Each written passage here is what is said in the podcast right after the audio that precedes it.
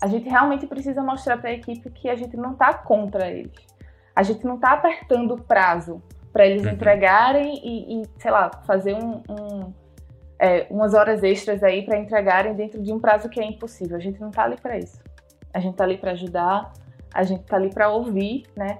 É, é, a gente recentemente a gente participou da Agile Brasil e teve uma palestra muito interessante sobre é, os soft skills do agilista. Então, é uhum. é muito mais sobre soft skills é, o nosso papel, né? É saber ouvir, é, entender a, a, as outras pessoas das equipes, estar ali caso eles precisem. Então, a gente vai ganhando, na verdade, a confiança deles na conversa, no dia a dia, se mostrando presente, dizendo que está tudo bem não, não conseguir entregar porque aconteceram 500 reuniões no dia anterior. Então, a uhum. gente é realmente desmistificar essa ideia de que o papel do agilista, do gerente de projeto, do Scrum Master é apertar o prazo. A gente está ali como um time, producer, agilista é, e todo o restante do time de produção. Fala galera, seja bem-vindo a mais um episódio do Behind the Game Podcast. E hoje eu tô com uma convidada muito especial, que é a Bruna Nóbrega, e a gente vai falar sobre várias coisas relacionadas à gestão de projeto, gerenciamento de projeto, gestão de produto, inclusive a gente pode tentar explicar qual a diferença entre cada uma dessas coisas. Mas antes disso, Bruna, obrigadão por ter topado o convite. Tô animado de bater esse papo contigo. Então, seja bem-vindo. Muito obrigada, eu que agradeço também. Ótimo.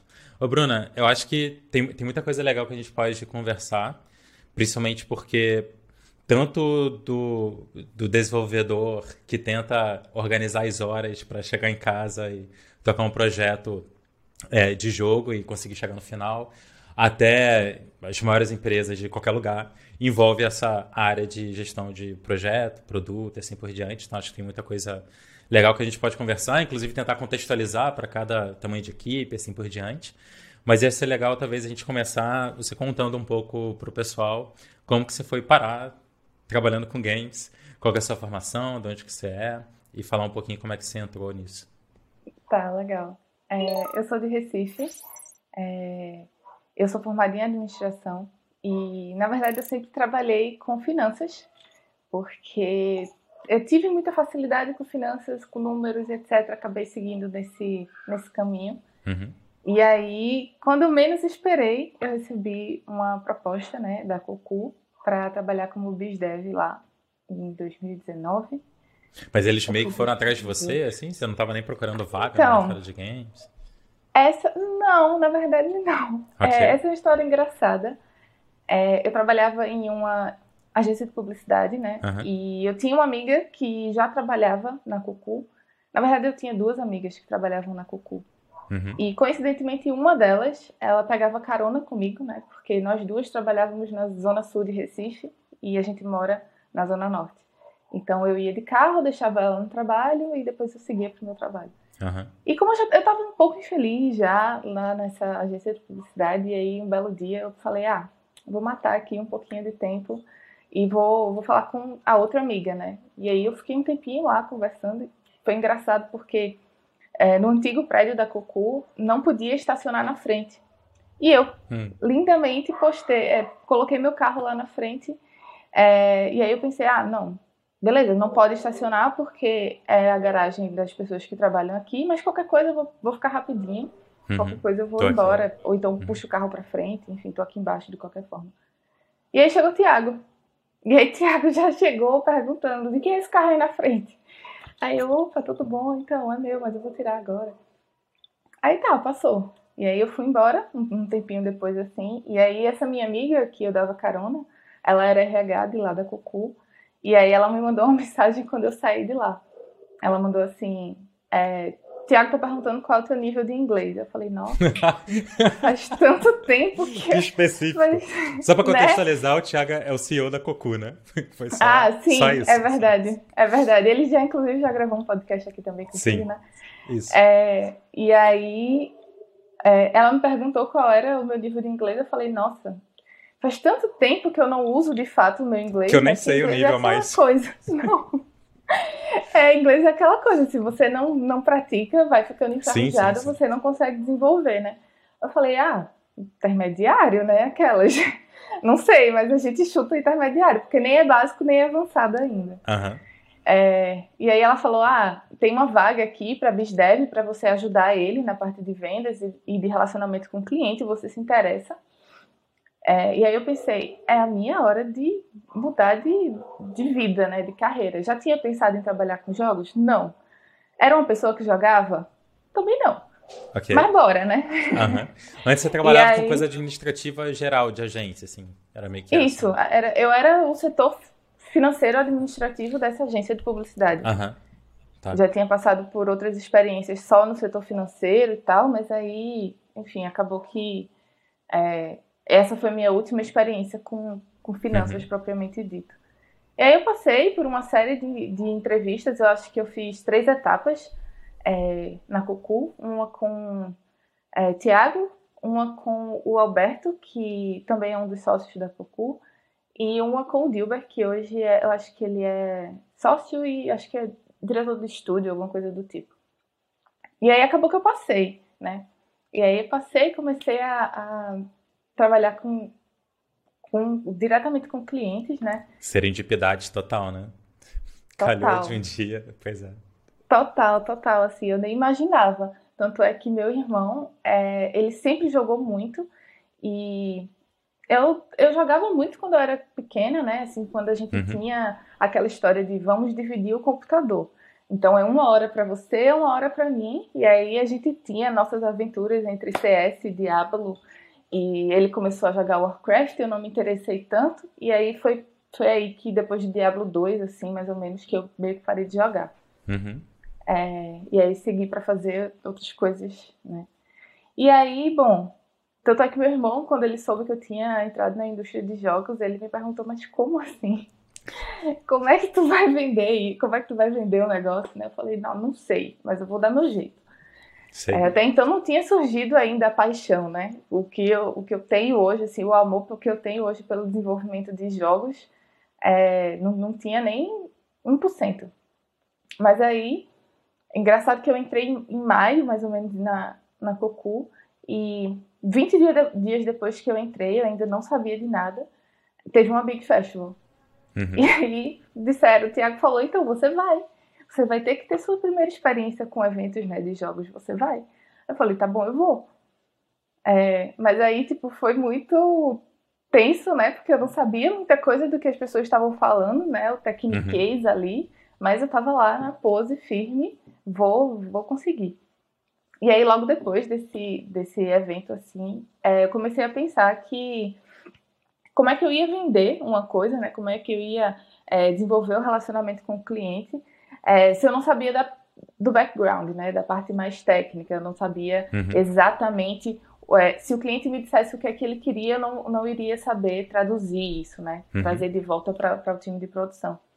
E aí, numa realidade em que naquela época ainda não era home office, né? A gente ainda estava presencial.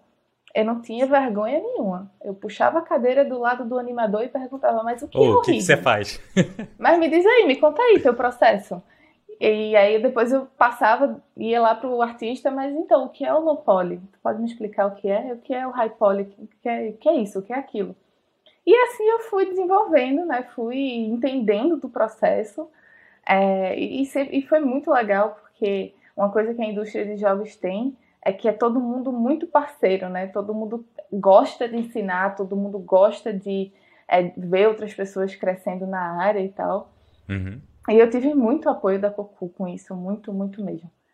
É, mas aí depois de um tempo assim, é, eu percebi que eu gostava de construir o relacionamento com o cliente, mas eu gostava mais da produção eu gostava mais de estar próxima da equipe, eu gostava mais de ajudá-los, né?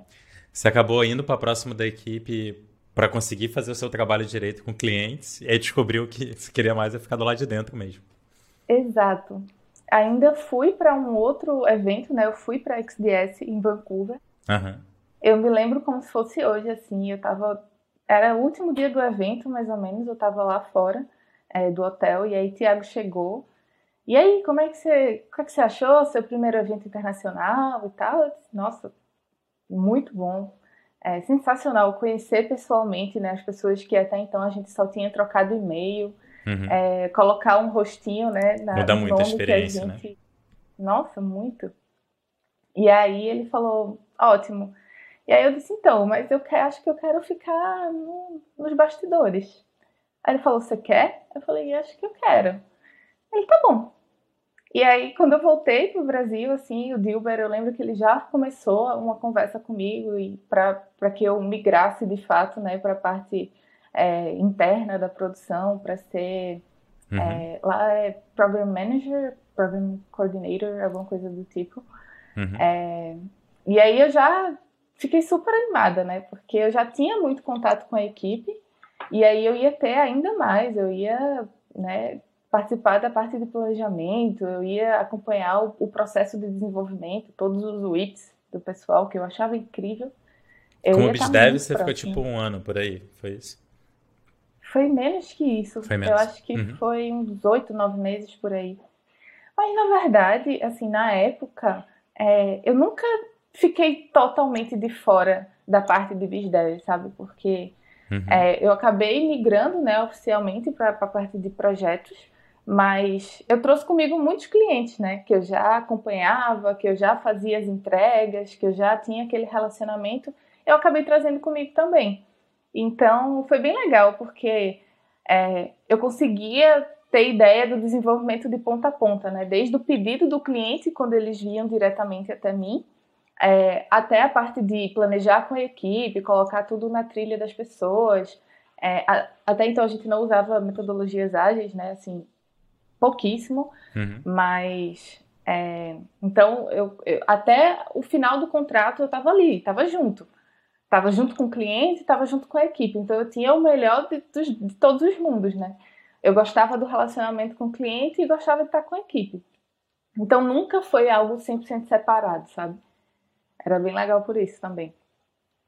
E aí depois eu fui para Pulga, recentemente, né? Ano passado, no final, eu fui pra Pulga e agora eu tô na TEPS. Tá. Deu acelerada aí. É. O, é, tem, tem, vários pontos que você mencionou aí que eu já achei super legal, assim, de que, que eu acho que vale só sublinhar, pontuar, porque são coisas que são relevantes na carreira, né? A primeira, com certeza, é o lance da serendipidade, né? Às vezes a gente fica tentando ter controle demais, a gente só tem que se expor um pouco e deixar as coisas acontecerem também. É, um outro ponto que eu achei muito legal é, é de, do quanto que você foi atrás.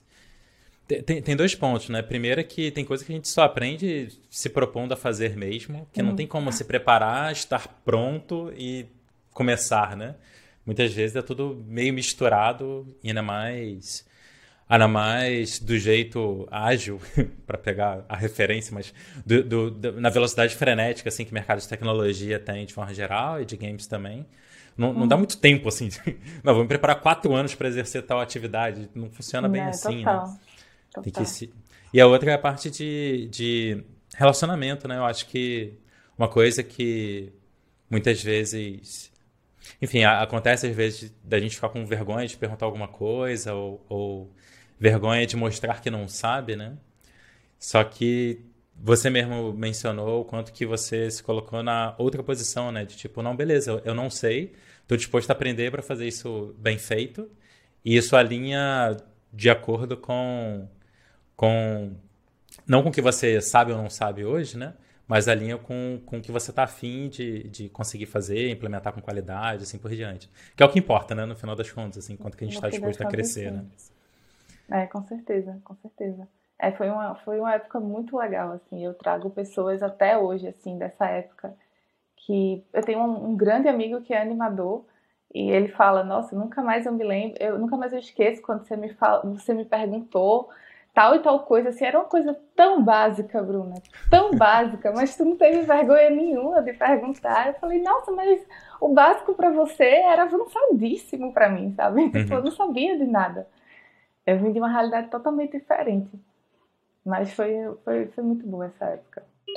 Muito bem, muito bem. E aí, tá gostando desse bate-papo? Eu quero aproveitar uma pausa aqui rapidinho para te fazer um convite para conhecer o meu curso Behind the Game. Se você tem interesse em trabalhar com games, em desenvolver jogos com potencial real de ter lucro e começar com uma receita adicional para você e quem sabe até você migrar para trabalhar exclusivamente com games, crescer um estúdio e coisas desse tipo, no Behind the Game eu ensino todas as estratégias e táticas que eu utilizo na Minimal Games, no meu estúdio de games. Seja você um desenvolvedor solo aí trabalhando nas noites noite da vida, ou até mesmo se você já tem uma pequena equipe para te ajudar a criar jogos interessantes, de alta qualidade, com potencial real de vender e serem jogos lucrativos. A gente já tem vários alunos tendo muito resultado e se você quer conhecer então, eu vou deixar o link de inscrição para você conhecer mais e se inscrever lá e fazer parte do Behind the Game. Tem alguns pontos aí que eu, que eu fiquei interessado da gente talvez é, continuar assim. O, o, primeiro é com relação a metodologia ágil de maneira geral. Então, talvez seria, seria interessante se você falasse como é que é teu dia a dia. Você tá, você tá há pouco tempo na TAPS, não? Tipo, dois, três meses, uma coisa assim? Vai fazer, um, vai fazer dois meses agora. Eu, eu acho que a gente podia, podia começar por aí, então, talvez. No sentido de que lá, se eu não me engano, o teu cargo está como agilista. Então, se você puder explicar o que, que é isso e como se relaciona com o desenvolvimento de maneira geral. Sim, claro. É, na verdade, assim, eu lá na Puga, na verdade, eu estava como analista de projetos, né? E a gente já utilizava metodologias ágeis lá, mas não era uma metodologia ágil. Não era, eu não, não seria Scrum Master porque eu não usava só Scrum. Então a gente estava ali sempre no híbrido, né?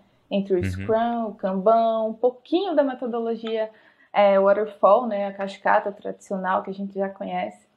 E Aqui na TEPS, na verdade, o agilista, ele não é um Scrum Master porque a gente não usa 100% o Scrum. A gente está uhum. sempre ali buscando as metodologias que é, se encaixam melhor para o momento da empresa, é, não necessariamente se, se enquadrando em um framework específico, mas buscando, né, na verdade, pegar o melhor dos mundos das metodologia, metodologias ágeis e aplicar é, para os, os projetos, né, as realidades das squads, porque é, uma coisa que a gente tem muito em mente é que, é, por mais que as squads sejam é, tenham um certo padrão, né, elas têm necessidades diferentes. Então, muitas vezes o que eu aplico para uma, uma, uma squad não funciona para outra. E o agilista, na verdade, ele está ali não só para facilitar as cerimônias, não só para ser é, um mediador né, entre o producer e a equipe, a gente está ali também para identificar é, o que é que a equipe está precisando, identificar as melhorias que, que a gente pode aplicar, que a gente pode buscar na empresa, melhorias de software, melhorias de é, soft skills mesmo da, das pessoas uhum. que estão envolvidas no time. Então a gente está ali não, não preso a um framework específico, né? Mas é, pensando no geral, pensando o, como a gente pode usar as metodologias ágeis, todas elas juntas, é, em favor da, da empresa e das squads, dos projetos, enfim. Uhum.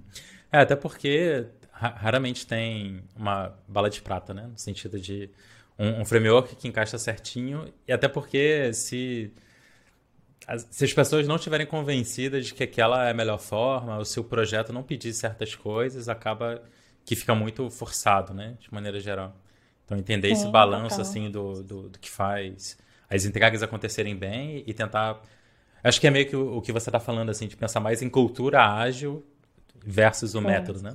Pensar mais, assim, Sim, o, como que o mindset do pessoal está alinhado para agilidade, né? De se adaptar rápido e assim por diante, do que, de fato, o, se seguir um conjunto pré-definido de cerimônias sem necessariamente a gente estar tá claro sobre o propósito de tudo e se a gente deveria ter tudo e tal. Sim, com certeza, com certeza. É, a gente hoje na TEPS a gente segue, né, é, metodologias ágeis ali, a gente está num híbrido entre Scrum e Kanban. Uhum. E uma coisa que eu, um, um, software que na verdade eu utilizava muito quando eu era mais próxima, vamos dizer assim, da metodologia tradicional é o Project, né, o Microsoft Project, porque uhum. ele consegue te dar várias visualizações de Gantt, é, para a gente ter uma previsibilidade melhor do, das tarefas por recurso, o uso dos recursos nos projetos e tal.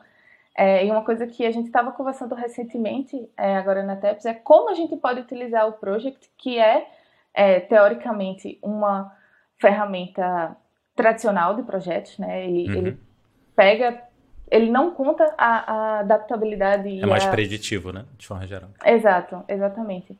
É como é que a gente pode usar isso dentro de uma, uma realidade ágil, né? O que, é que, que a gente pode absorver, o que, é que a gente pode tirar também desse, dessa ferramenta que é muito boa, mas que não, não conta com é, os imprevistos, né? Porque a gente pode fazer um planejamento lindo, a gente pode fazer um planejamento que bate seis meses certinho, mas não vai ser assim.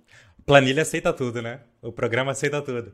É só você falar que, que funciona. Tem uma frase, eu, eu não lembro se é do Mike Tyson ou do treinador dele, que para mim é, é perfeita assim, nesse contexto de ágil, que é todo mundo tem um plano até tomar um soco na cara. É, é, é exatamente essa ideia, assim.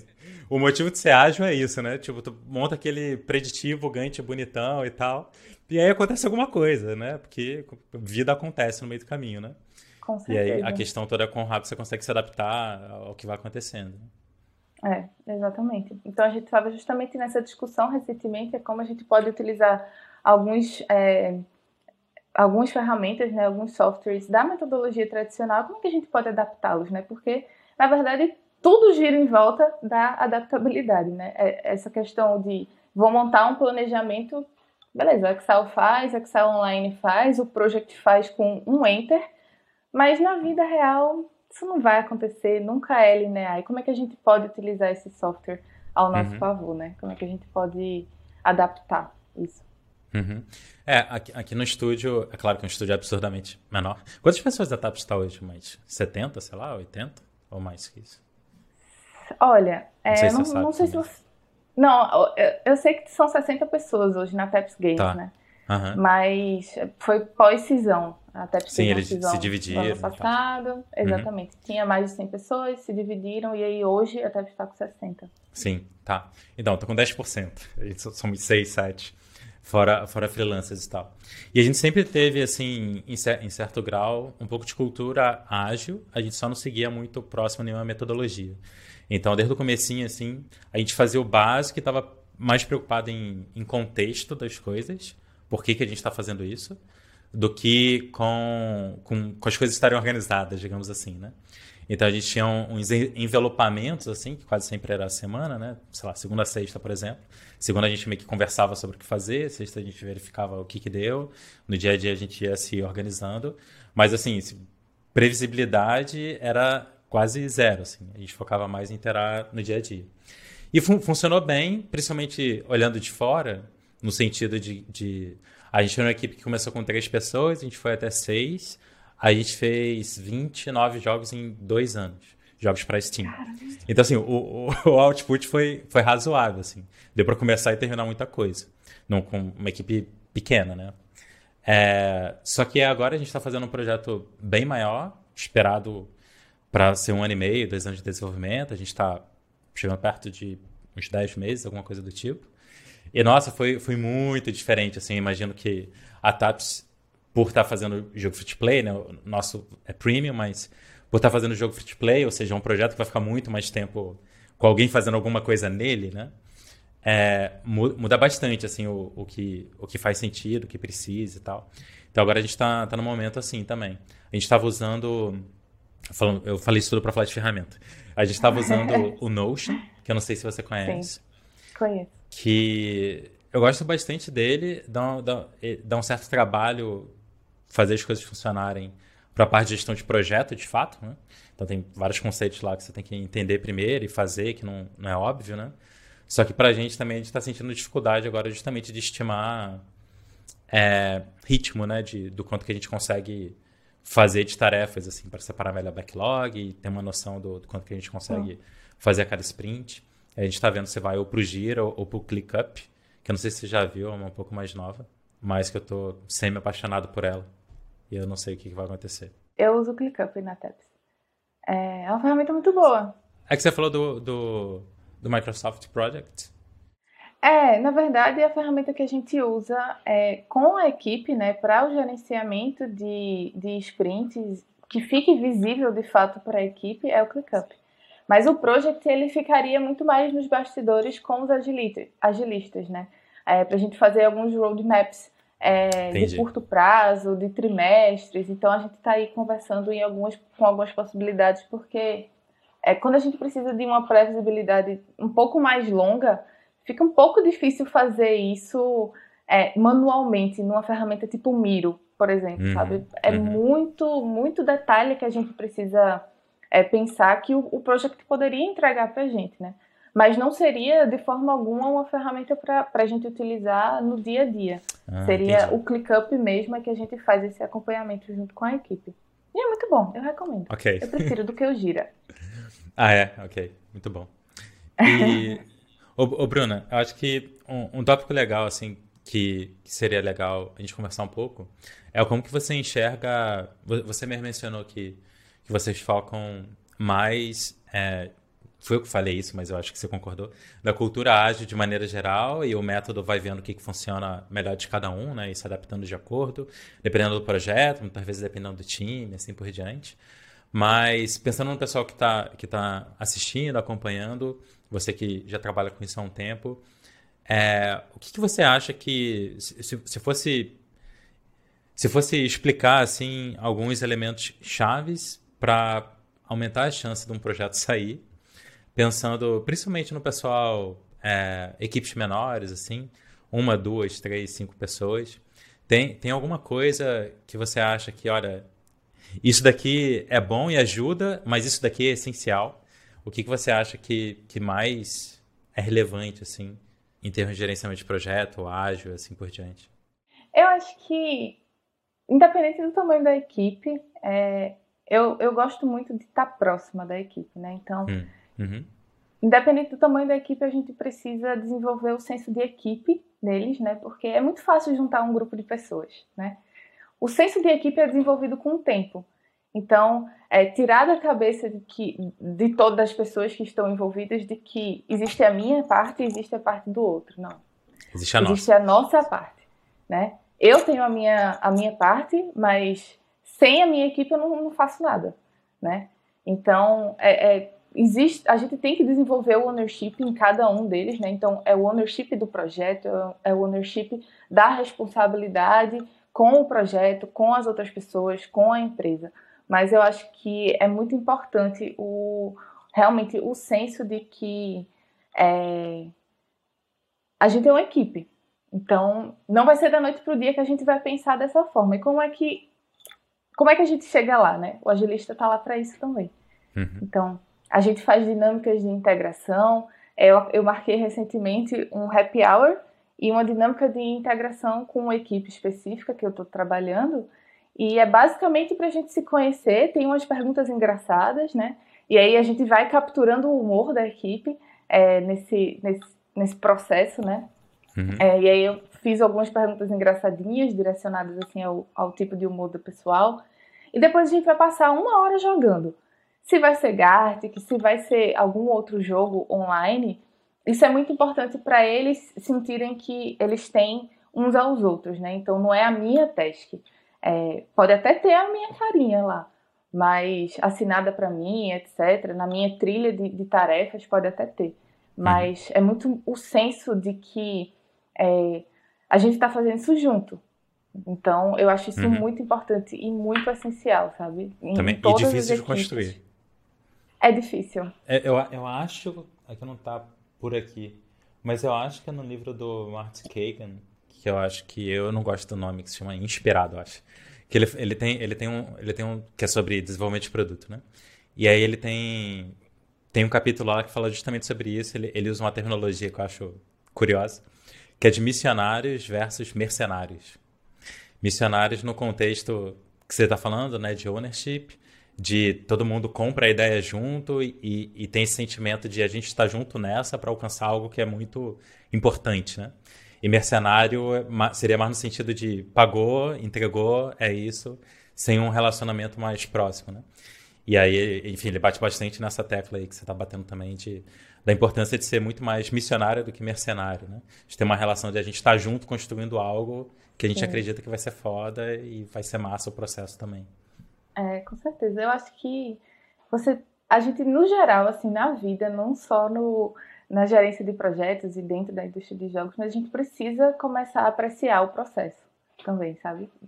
É, a parte boa, a parte ruim, o que é que a gente aprendeu com a parte ruim, o que é que a gente é, trouxe disso, né? O que é que a gente aprendeu de fato. Então, é, uhum. eu acho que isso é muito, muito, muito importante em toda a equipe, toda a equipe mesmo, em todo projeto de qualquer tamanho. Sim, isso daí foi, foi uma das coisas que a gente mais sentiu mudar recentemente na Minimal, que é a gente já fazia vários rituais e tal, mas um que a gente nunca fazia para valer, assim, era de retrospective, pegando a terminologia lá do, do Scrum, né, de que a gente não fala sobre o produto de fato, a gente fala só sobre como que a gente faz o produto, né? Então, sobre processos, pessoas, interações, assim por diante, né? E aí, é, é, é sempre desafiador, né? Porque, assim, se você não tiver transparência, essa reunião não existe. né? tipo, se, se, se, as pessoas não se sentirem confortáveis de falar, então, teve esse problema e tal, e falar educadamente, falar o que, que aconteceu e por quê, qual é a situação e como que melhora. É, assim, sem, sem transparência, essa, essa parte não existe, né? E assim como você falou de, de tá todo mundo comprado na ideia, né? Essa parte de transparência de maneira geral, eu diria que, que é uma bem alta também, né? Como importância, assim. Sim, com certeza. É engraçado porque existe essa questão né, da, da transparência de, e nos retrospectivos de você precisar falar. Ali é o momento de falar, de fato, né? E como agilista, é, como é que a gente chega num time e ganha, de fato, a confiança das pessoas falarem para você, sabe? É, uhum. essa, esse é um, um, desafio, querendo ou não, para gente que assume tanto o papel de Scrum Master, como de agilista, como de gerente de projeto. É, a gente realmente precisa mostrar para a equipe que a gente não está contra eles. A gente não está apertando o prazo para eles uhum. entregarem e, e, sei lá, fazer um, um, é, umas horas extras aí para entregarem dentro de um prazo que é impossível. A gente não está ali para isso. A gente está ali para ajudar, a gente está ali para ouvir, né? Eu, é, a gente recentemente a gente participou da Agile Brasil e teve uma palestra muito interessante sobre é, os soft skills do agilista.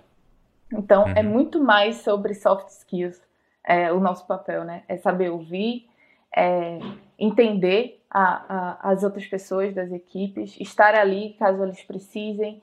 Então a gente vai ganhando, na verdade, a confiança deles na conversa, no dia a dia, se mostrando presente, dizendo que está tudo bem não, não conseguir entregar porque aconteceram 500 reuniões no dia anterior.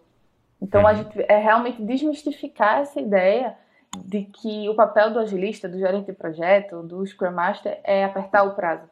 A gente está ali como um time, producer, agilista é, e todo o restante do time de produção.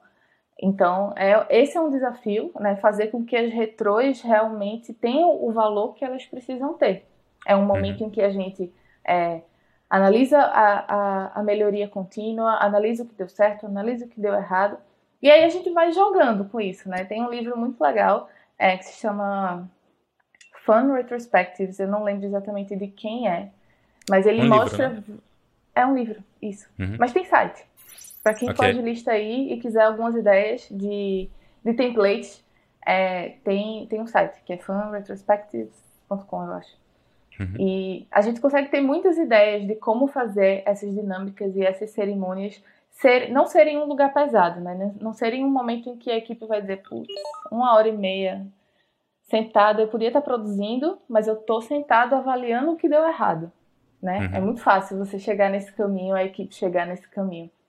É, mas então a gente tem nesse, nesse livro e nesse site a gente consegue pegar várias, várias dinâmicas de é, team building, de retrospective, de futurespective também, né? Coisas que a gente consegue ver no futuro, né? Como é que eu me vejo nessa squad daqui a, sei lá, no lançamento desse jogo, né?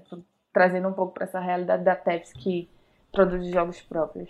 Uhum. Então, eu acho que isso de dica também para quem é, é, agilista, so, foca no, no, soft skill, traz a equipe para junto de você, que eu tenho certeza que não só a equipe ganha, como você também. É, é, é muito bom estar próximo de, de, todo mundo assim da equipe.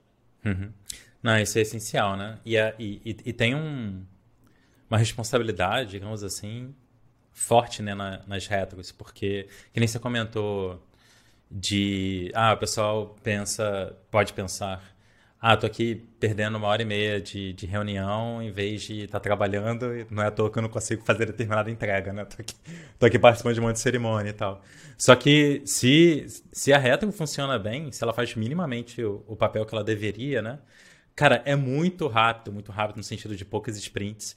Você vê que aquilo tem um papel gigantesco, né? Porque você diminui o tempo de trabalho, assim, tudo é trabalho, mas você diminui o tempo no software lá, né? Ou programando, ou fazendo ou qualquer coisa. Mas você sente que você faz muito mais vezes a coisa certa, né? Tipo, trabalha na feature que deveria estar trabalhando, usa processos que fazem sentido e assim por diante, né? A Retro tem bastante desse papel, assim. E eu acho que vai, vai dando confiança, né? Conforme vai, o pessoal vai notando essas melhorias, né? Sim. É, eu acho que uma coisa, uma dica legal também com relação ao retrospective é saia de lá com um acionável, sabe? É, durante o retrospective, você pode gerar vários acionáveis. Então, os acionáveis é tipo, ah, é, Bruna, tá faltando isso, por isso não deu certo. Então, tipo, uhum. eu posso tomar a frente e dizer, não, pode deixar que isso aqui eu faço.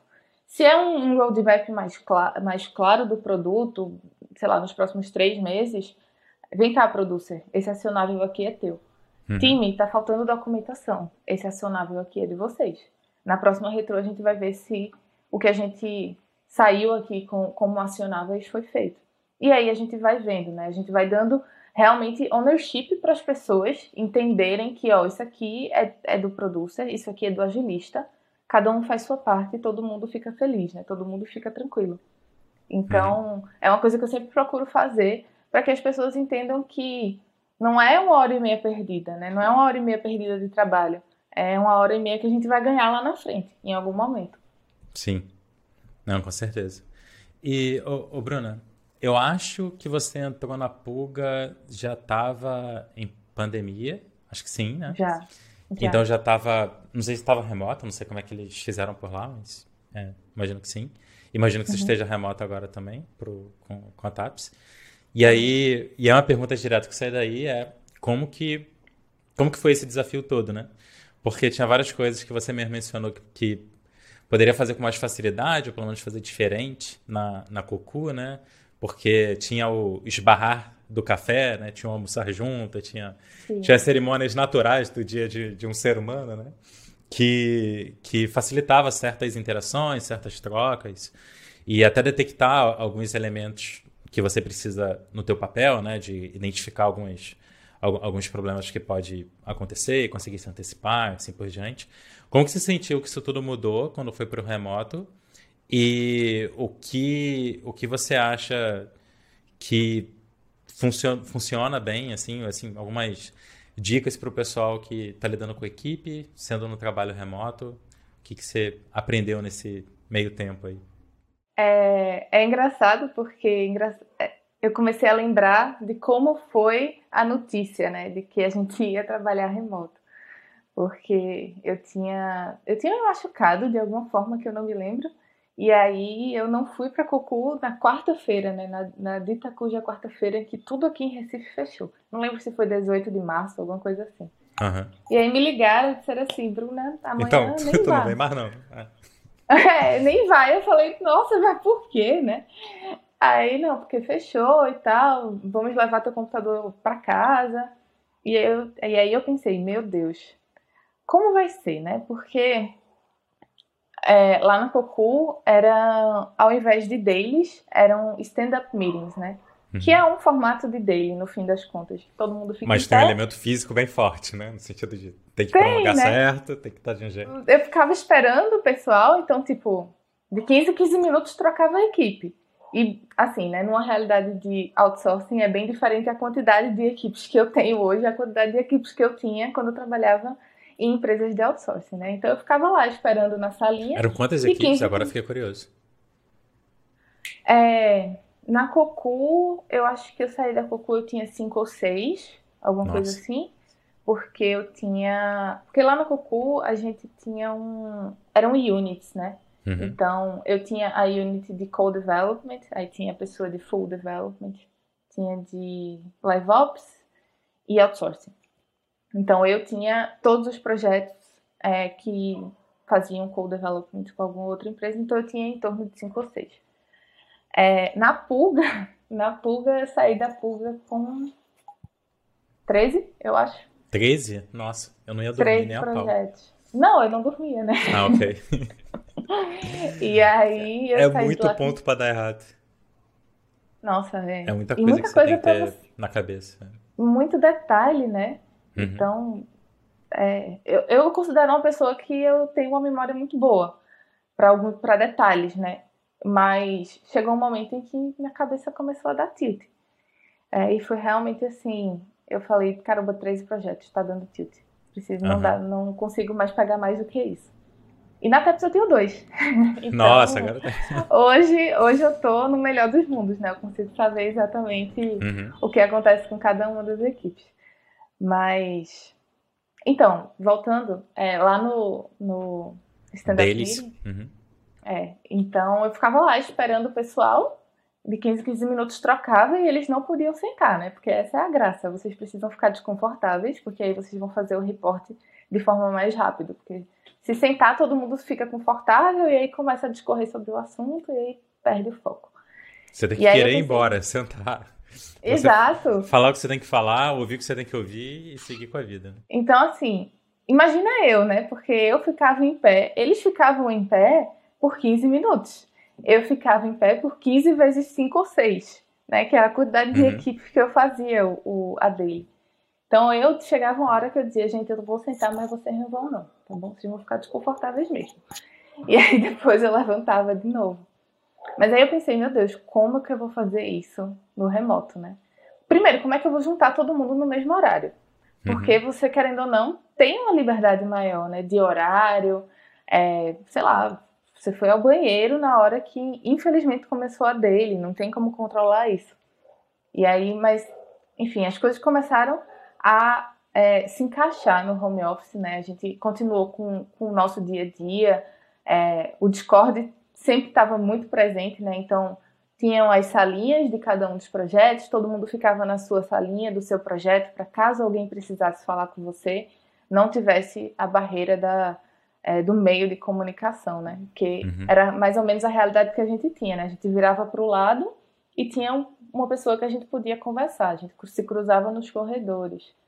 Então, acabou ficando um pouco mais fácil é, com a gente adotando pequenos, pequenas mudanças assim, né? Você fica, cada um fica no seu, na sua salinha. Se for sair, é, muta o microfone para saber que ninguém tá, uhum. que você não está ouvindo ninguém. Então pequenas dicas a gente foi pegando e foi aprendendo ao longo do home office que acabou é, facilitando é, esse processo de, de home office. Mas assim. E, e tem que fazer mil... diferente, né? Porque eu, eu acho que uma coisa que foi difícil no começo, assim, é, não, não pro meu caso, que a gente é remoto desde o começo, assim, mas vi várias pessoas é, passando por isso, é que no começo a gente achava que ia durar por pouco tempo, né? Então, então assim, ninguém estava se movimentando para realmente se reorganizar culturalmente como a gente faz trabalho, né? Como a gente trabalha, né? A gente estava, beleza, vai ser um mês assim, o que, que a gente faz? Vamos tentar se acertar aqui no home office, né? Acho que só depois, assim, que o pessoal foi começando a, ok, isso vai demorar e não sei quanto tempo, então é melhor a gente aceitar e aprender a trabalhar remoto, né? E não só ficar imitando o trabalho presencial e tentando fazer ele é... remoto. Né? É, assim, o tempo na pandemia ele passa de uma forma muito Diferente. né? Eu não uhum. sei se todo mundo percebe isso, mas eu sinto que eu, eu ou eu parei no tempo de alguma forma, assim, eu acho que eu ainda eu tô sinto lá. Eu sinto que eu tô no mesmo 2018, ano, cara. sei lá. Eu tenho... Não parece que passou quase dois anos em que eu é, praticamente é, não eu saio sinto que eu tô no mesmo assim. ano. É muito louco isso, assim. Uhum. Eu não sei quando virou a chave de que ia demorar muito, sabe? Eu não sei. Eu acho que eu me preparei um tempo antes da pandemia, assim. Eu fiquei. Eu me lembro que no carnaval eu fiquei assim, meu Deus, vai chegar aqui e eu tô no carnaval. Carnaval em Recife, é linda, né? Uhum. Cheio de gente. E eu, meu Deus, eu tô no carnaval. Eu posso pegar Covid, né? Tá. Mas ok, não, não vai chegar aqui. E aí eu, eu meio que fui me preparando para esse momento. Mas quando ele chegou, profissionalmente falando, eu, eu pensei, como eu vou fazer isso? Mas as coisas começaram a se ajeitar, né? Assim, a gente começou a errar bastante. Então, tipo, uhum. eu tentava falar com uma pessoa e a pessoa não estava lá. Então, acho que os, as primeiras semanas foram mais estressantes nesse sentido, né? Porque a gente precisou entender que a pessoa tem uma rotina diferente em casa. É, então a gente começou a exercitar muito mais a empatia da gente. Então, hoje mesmo aconteceu de um, um, um desenvolvedor não conseguiu participar da dele e ele não conseguiu avisar que não ia participar. É, e aí na minha cabeça não foi tipo, ah, fulano não, não quer trabalhar.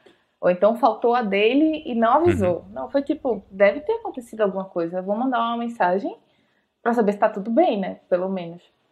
E aí ele nem precisou eu mandar, ele mesmo falou assim, nossa, Bruna, aconteceu um problema muito sério aqui na minha casa e tal. Então, a gente realmente começou a exercitar muito a, a empatia e a entender que, de fato, as, as, outras pessoas têm rotinas diferentes, né? E que ela não vai passar oito horas na frente do computador. Não vai, não tem como, ninguém faz isso é humanamente impossível. E aí, o que, você tá achando aí desse bate-papo? Bom, se você tá por aqui, eu vou assumir que você tem interesse em desenvolver jogos e talvez até ganhar uma receita com eles, talvez no seu tempo livre, ser uma fonte de renda adicional, que nem foi para mim lá atrás, assim, desde 2011, se eu não me engano. E agora, já com estúdio de games, com, com várias pessoas trabalhando, fazendo jogos grandes. Com isso tudo, né, com essa experiência que eu acumulei nesse tempo, eu decidi criar um curso chamado Behind the Game e eu queria te convidar agora para conhecê-lo. Então, no Behind the Game eu compartilho todas as estratégias e táticas que eu utilizo no meu estúdio de games para criar jogos de qualidade dentro do prazo, né, dentro do orçamento ali que a gente tem de tempo e dinheiro e que são jogos lucrativos que vendem bem e os jogadores gostam. Então, se você tem interesse em aprender sobre isso, seja você um desenvolvedor sozinho trabalhando duas horas por noite ou até mesmo se você já tem uma equipe e trabalha com isso full time, eu vou deixar o link na descrição para você conhecer o curso Behind the Game, se inscrever e espero ver você lá. Agora vamos voltar para o nosso bate-papo. Até porque isso é muito falso, né? Assim, muitas vezes com trabalho presencial, né?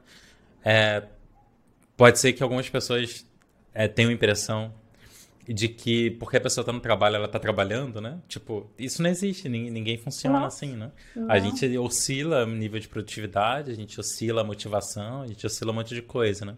Eu acho que o, o, o remoto, o estar em casa, muitas vezes só só deixa isso mais evidente, né? Que, cara, vai ter semana que você vai produzir muito bem, porque você tá numa boa semana, as coisas encaixaram bem, e assim por diante. E tem semana que vai ser uma bosta, porque as coisas não estão legais, por qualquer motivo. Às vezes é uma parada pessoal, enfim. Só que no presencial, né, como você tá comparecendo, né, pode enganar, né? Achar vai que tá produzindo de forma estável, que tá tudo igual, e que nada, né? Sim, nada. Não tem como, né? Aquela coisa que a gente estava falando no início aqui, a vida não é linear. Sim. Então você não vai produzir o mesmo que você produz hoje e amanhã, sabe? E, e, que bom que é assim. Porque eu não sei se você já teve, ou se alguém que está assistindo aqui teve é, essa sensação de que, poxa, você trabalhou, você começou muita coisa, e aí chega no fim do dia você, você pensa assim, caramba, eu fiz tanta coisa, mas eu acho que eu não eu fiz nada. Eu não fiz nada. Uhum. Algumas vezes acontece isso. E, e tá tudo bem, sabe? No outro dia, talvez você acorde melhor e talvez não. E aí você vai compensando e você vai levando assim. Mas, é, tem, tem toda essa questão envolvida da empatia que a gente realmente começou a desenvolver e que foi muito positivo, sabe? Eu, eu julgo que foi muito positivo. Muito bom. É, aqui, aqui a gente tem, acho que no final das contas é, é meio que isso que você está falando, né? De ter alguns acordos gerais, assim, deixar mais claro o que, o que é mais sério, o que é mais importante, e entender que o resto tem que ser flexível, justamente para você poder fixar é, algumas coisas, né? Então, por exemplo, a gente, a gente é remoto, a gente tem horário flexível, mas a gente entende que entre duas da tarde e seis da tarde é um horário que todo mundo tem que estar disponível. No sentido, não, assim, claro, tipo, ir no médico, etc., beleza. É, mas disponível no sentido de que se alguém vai perguntar alguma coisa, a gente espera que vai ser respondido em algum momento, né? Mas fora isso, o pessoal faz seus horários, assim. Então, tem gente que começa às sete da manhã, trabalha um pouco, aí para porque tem coisas pessoais para resolver, aí volta duas da tarde, aí fica até seis, aí para um tempão, aí fecha uma hora em algum momento na noite, porque isso encaixa perfeitamente na vida dele, né? Por, enfim, questões pessoais, assim por diante. Sim, mas, mas tendo esses acordos, né, e conseguir flexibilizar e, e, e, ter os dois lados, né, tanto de, ok, a gente precisa que todo mundo esteja aqui a hora tal, porque a gente tem compromissos, né, seja dele, seja review, retro, enfim, mas também entender que que ninguém é máquina, né? Não, que, que era falsa aquela sensação do presencial, né? De que começa às 9 e termina às 5 significa que eu trabalhei de 9 às 5. Isso não é verdade. É, não, não tem como mesmo. É, eu acho que a gente aprendeu muito nessa, nessa pandemia, assim, como um todo, né? Certamente. É muito louco pensar sobre isso. Mas trazendo um pouco para essa questão que tu falou dos horários, hoje a gente tem um game designer na TEPS que ele mora em Lisboa. Então, oh. ele tá, ele saiu do Brasil agora para lá, né? Uhum. Então, ele tá quatro horas na frente da gente. E aí a gente pensou, meu Deus, como a gente vai encaixar horário de daily no uhum. momento em que não seja, tipo, praticamente o fim do dia para ele, e aí não vai fazer tanto sentido, porque se ele tiver algum, alguma coisa bloqueada, algum bloqueando é. ele, uhum. acabou, né? Acabou o dia dele. Então, a gente fez todo um, um estudo, assim, para ver como é que a gente poderia encaixá-lo, é, encaixá-lo de uma forma é, que funcionasse para o dia a dia dele, né? Para o trabalho dele e tal. Assim como a gente tem gente que ainda faz faculdade de manhã, então só entra de tarde, aí fica até mais tarde.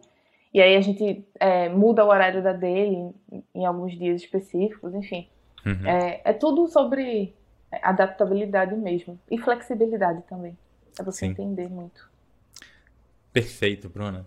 Bruna, só, só pra gente terminar, eu acho que, que uma coisa que seria legal é para quem tem interesse em trabalhar com, com gerenciamento de projeto e tudo que circula isso em algum grau, né? É, você trabalhou em várias das maiores empresas aqui no Brasil de games, né? Cocu, Puga e agora Taps. É, e sei lá, quatro anos atrás, alguma coisa do tipo, você, você ainda não tinha essas habilidades, esses conhecimentos que você tem hoje para fazer o trabalho que você faz. Então, o que eu queria, o que eu queria saber de você é, para quem está pensando em seguir nessa direção, que recomendações você daria para a pessoa se preparar para exercer um cargo desse tipo, é, tanto do ponto de vista de conhecimento de fato, em termos de seja curso, seja livro, seja, enfim, que tipo de conhecimento obter. Mas também, que nem você mencionou, a gente tocou acho que no podcast inteiro, sobre soft skills de maneira geral. Quais que você acha que são mais relevantes? Então, assim, em outras palavras, se alguém gostaria daqui a um ano talvez estar trabalhando com isso, ou estar apto a talvez se candidatar para uma vaga, como que você acha que seria um, um jeito interessante de se preparar? Bom, é, leia muito. É, se você não tiver ainda no mercado, né, no mercado de jogos, no mercado da agilidade, assim, inserido nisso. Leia muito, tem muitos livros é, disponíveis, né, para baixar mesmo de graça na internet. É, Age do jeito certo, é, Sprint a Sprint é um livro incrível, assim, ele traz muito do básico, mas um básico trazendo para a realidade das empresas, sabe? Não necessariamente é, inserido no mercado de jogos, mas que dá para você tirar muitos insights de lá. Uhum. É, então, esse livro mesmo que eu falei dos retrospectives, para você entender um pouco das, é, das cerimônias, é muito legal, e de como você pode colocar um pouquinho da sua personalidade, da personalidade do time dentro das cerimônias que podem ser vistas como chatas, né? É, do ponto de vista, eu acho que tem muitos cursos na internet também, assim, sobre isso, sobre agilidade, sobre é, Scrum, sobre Kanban e como aplicá-los. É, eu não consigo lembrar nenhum específico, mas a, a Udemy, eu, eu, fiz muitos cursos na Udemy porque era barato, né, e, uhum. me trazia conteúdos. Então, eu não focaria agora, nesse momento, em certificações, apesar delas serem importantes. Eu, eu acho que é, trazer um pouco para a realidade, né, quando você estiver num contexto mais é, de empresa, eu acho que é muito mais válido, porque você vai conseguir aplicar muito melhor o que você vai aprender ali, tirando as certificações. Uhum. É, Agora, do, do ponto de vista de jogos, nossa, tem tanta iniciativa legal aí, gente. Tem Game Jam, tem. Inclusive, tem é, uma Game Jam só para mulheres também, que é muito legal, incentiva é, a, a, presença feminina, né, na verdade, na, na indústria de jogos, mas tem a, a Global Game Jam de qualquer forma. Tem livro sobre isso, tem Manual da Produção de Jogos Digitais, que é um livro muito bom, é um livro enorme é, mas que também está disponível para download se você quiser entender um pouco mais sobre o, o, desenvolvimento de jogos. Então, usem a internet, gente, de verdade. Assim, hoje a gente tem na mão da gente é, uma facilidade muito grande, que é a internet. E a TEPS, a TEPS está com iniciativa, na verdade, que se chama Quick Start, é, para quem quer ingressar no mercado de jogos, seja como agilista, seja como é, artista, como desenvolvedor, enfim, uhum. como QA.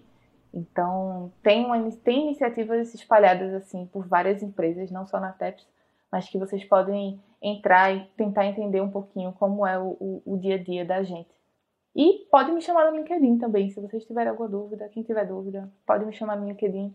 Eu tenho muitos amigos também que, se eu não for da sua área ou se eu não saber, se eu não souber, eu com certeza vou repassar o contato. Excelente. Bruna, muito, muito obrigado. Foi, foi ótimo o papo.